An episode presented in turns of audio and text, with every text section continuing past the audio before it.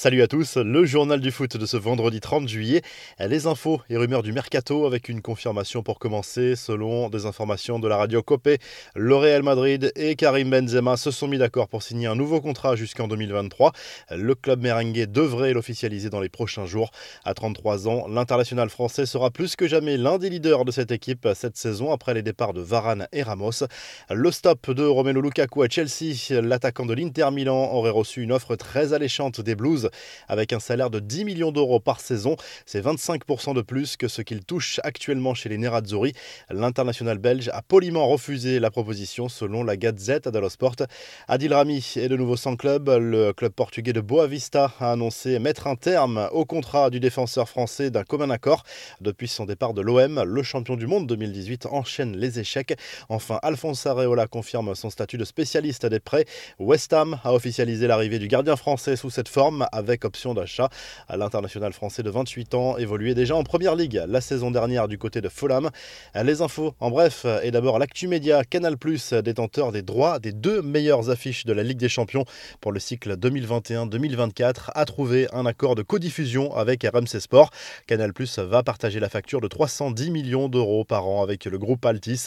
Bein Sport proposera tous les autres matchs de la Ligue des Champions avec un multiplex chaque soir de compétition.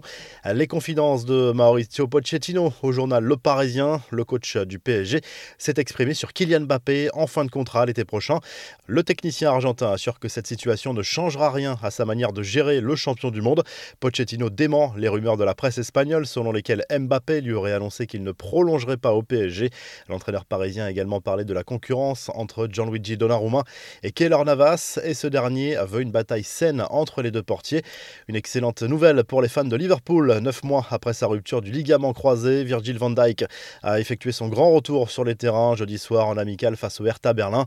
L'international néerlandais est entré à 20 minutes de la fin en même temps que son coéquipier Joey Gomez, lui aussi indisponible depuis novembre dernier. On connaît l'affiche de la finale de la Gold Cup et ce sera du grand classique. Les États-Unis et le Mexique s'affronteront dans la nuit de dimanche à lundi pour la conquête du trophée comme en 2019. En demi-finale, les Américains ont dominé le Qatar 1-0. Les Mexicains ont souffert mais ont arraché la victoire dans le temps additionnel contre le Canada de 1. Le bel hommage de Sergio Ramos à Raphaël Varane sur les réseaux sociaux, alors que Manchester United a trouvé un accord avec le Real pour l'arrivée de l'international français. L'Espagnol a tenu à lui faire passer un message via une story sur Instagram. Ramos qui souhaite bonne chance à Varane pour cette nouvelle aventure. La nouvelle sortie très remarquée de Raymond Domenech, l'ancien coach éphémère du FC Nantes pour 7 matchs seulement au total, on le rappelle, a affirmé qu'il avait contribué lui aussi à sauver le club de la descente cette saison. Je fais partie de ceux qui ont sauvé le FC Nantes aussi, a lâché l'ancien sélectionneur des Bleus sur France Info. On file en Angleterre 32 ans après le pire drame qu'ait connu le sport britannique. Un supporter de Liverpool, grièvement blessé lors du mouvement de foule de Hillsborough, a succombé cette semaine, devenant la 97e victime officielle du drame.